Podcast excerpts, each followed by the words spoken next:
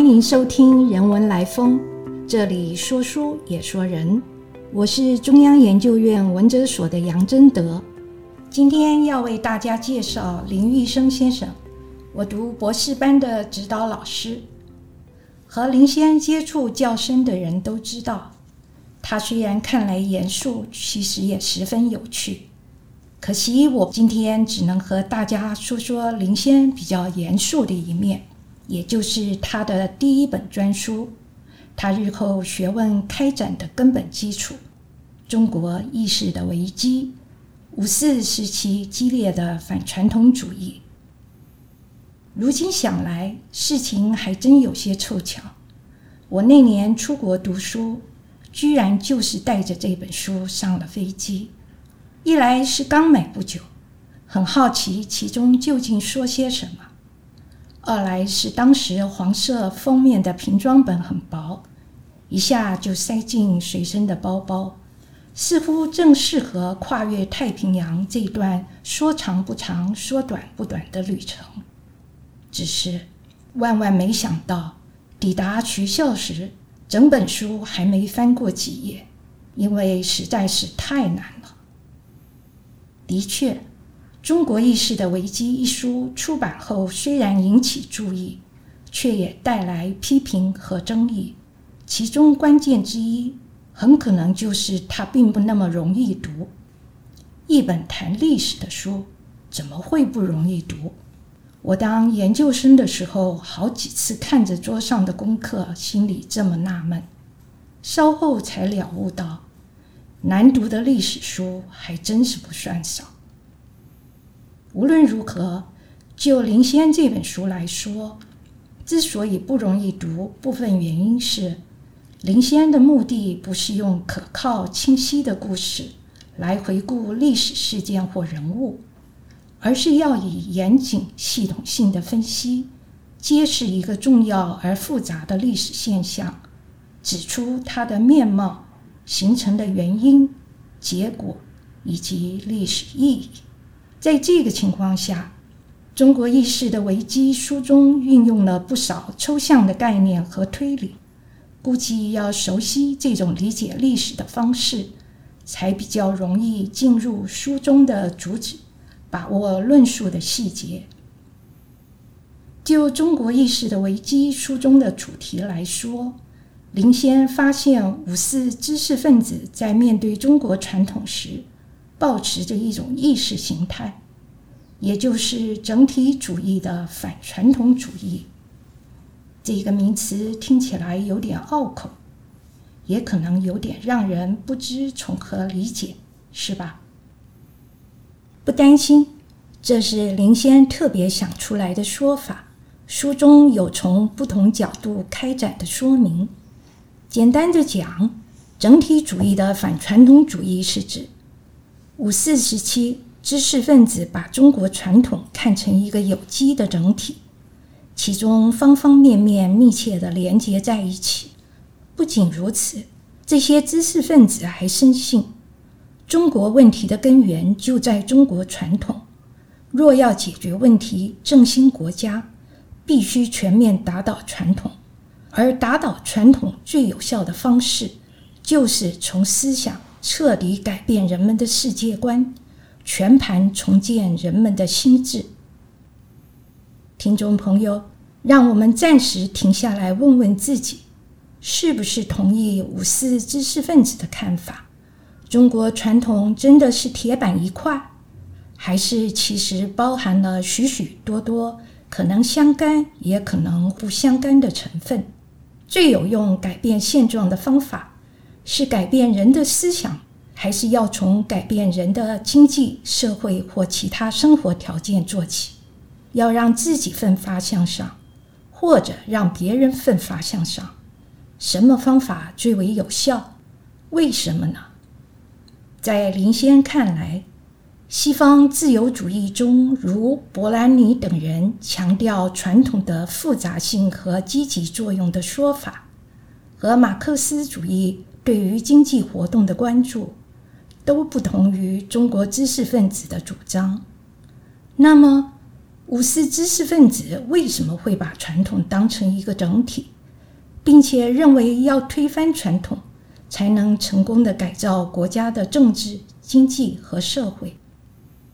这个问题早已引起学界的注意，许多研究，而且根据当时的思想和政治状况解说它的成因。相较于既有研究，林先的做法很不一样。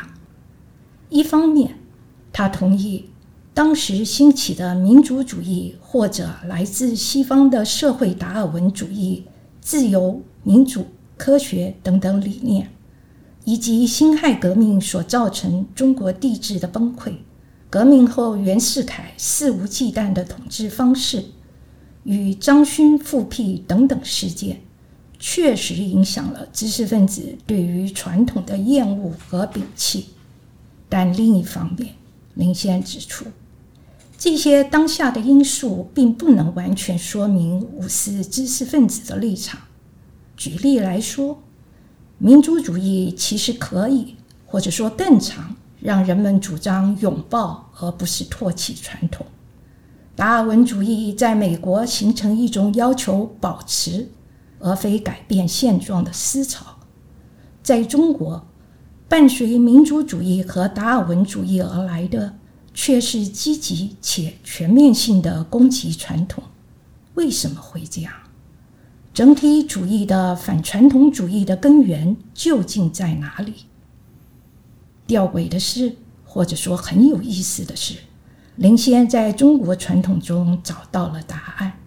他主张，正是中国传统影响了五四知识分子的反传统主义。这个观察是中国意识的危机一书的重点，也是引起争议的一个根本环节。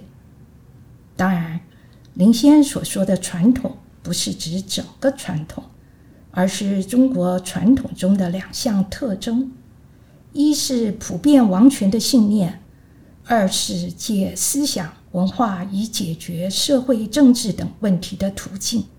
这两项特征本身。带有丰富而复杂的意义，值得深究。我在这里只能做些简略的说明。首先是普遍王权的信念。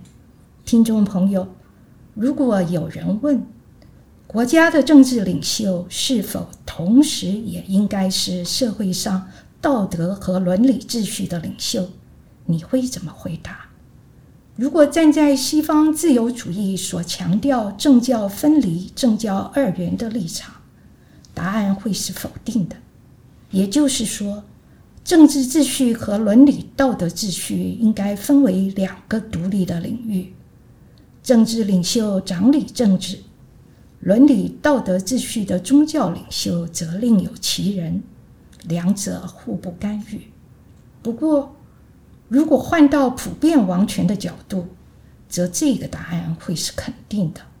普遍王权的意思是，天子，也就是君王，是世界的中心，向上承天命而来，是天所代表宇宙至高力量与世人之间的联系；向下则为万民的共主，而且既是政治的领袖。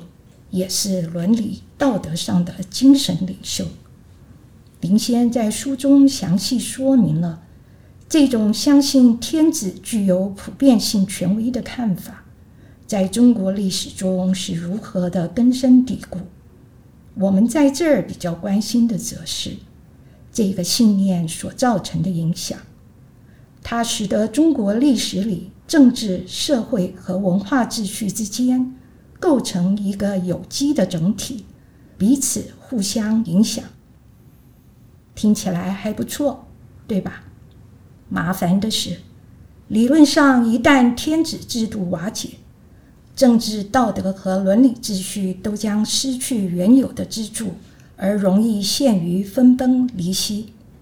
而就在一九一一年辛亥革命之后，这个理论的可能性变成了事实。在说明这个事实的结果之前，让我们先回头看看林先所说的中国历史中借思想以解决社会政治等问题的途径。用最简单的方式来说，它代表一种观察世界、思考问题的思维方式，意味着面对人的世界，改变文化是一切其他必要改变的基础。落实改变文化的最好办法，就是改变个人的思想。那么，这个想法又如何影响了五四反传统主义？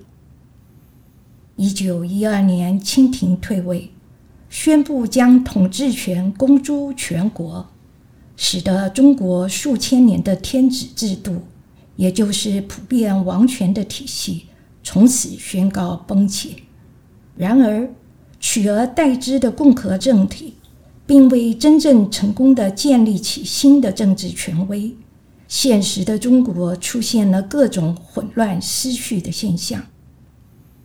知识分子面对这样的情况，无论是有意识还是无意识的，运用了借思想以解决社会政治等问题的途径，并且把它转成一种具有封闭性的意识形态。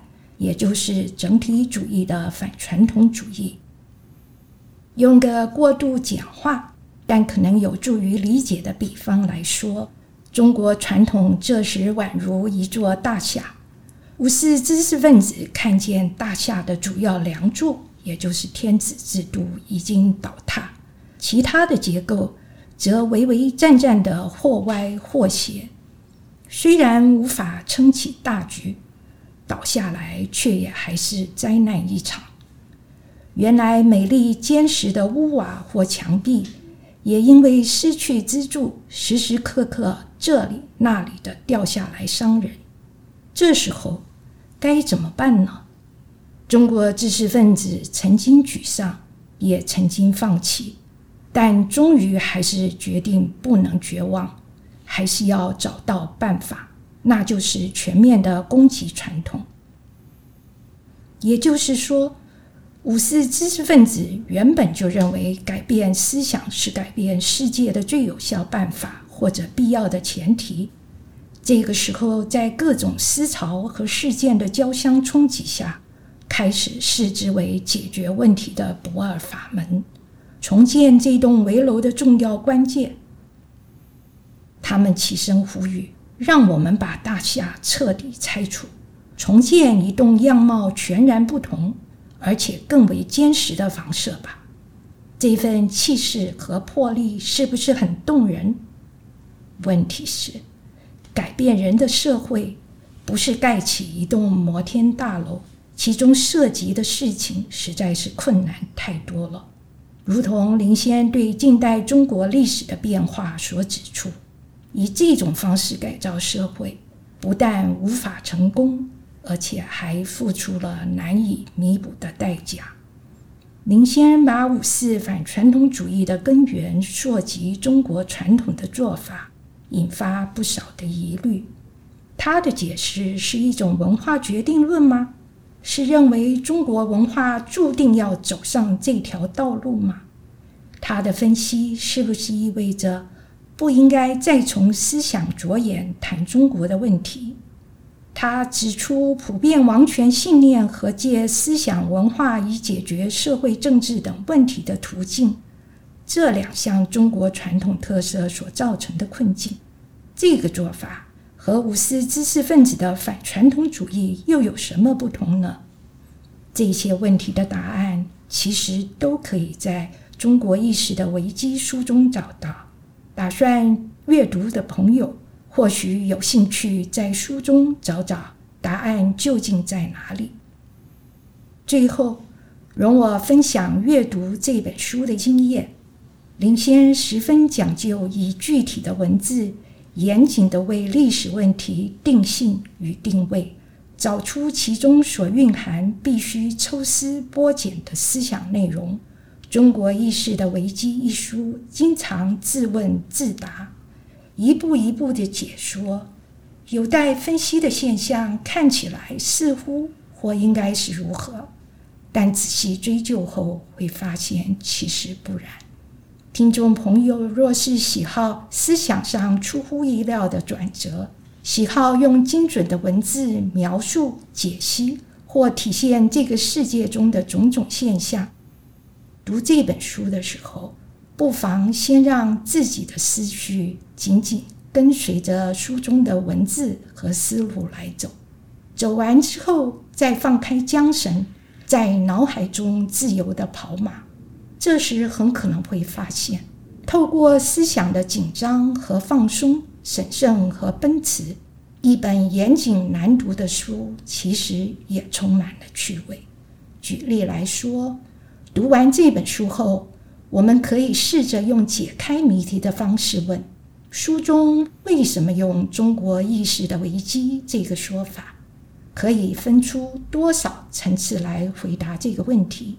还有多少相关的现象和层次是书中或者隐而未明，或者并未触及的？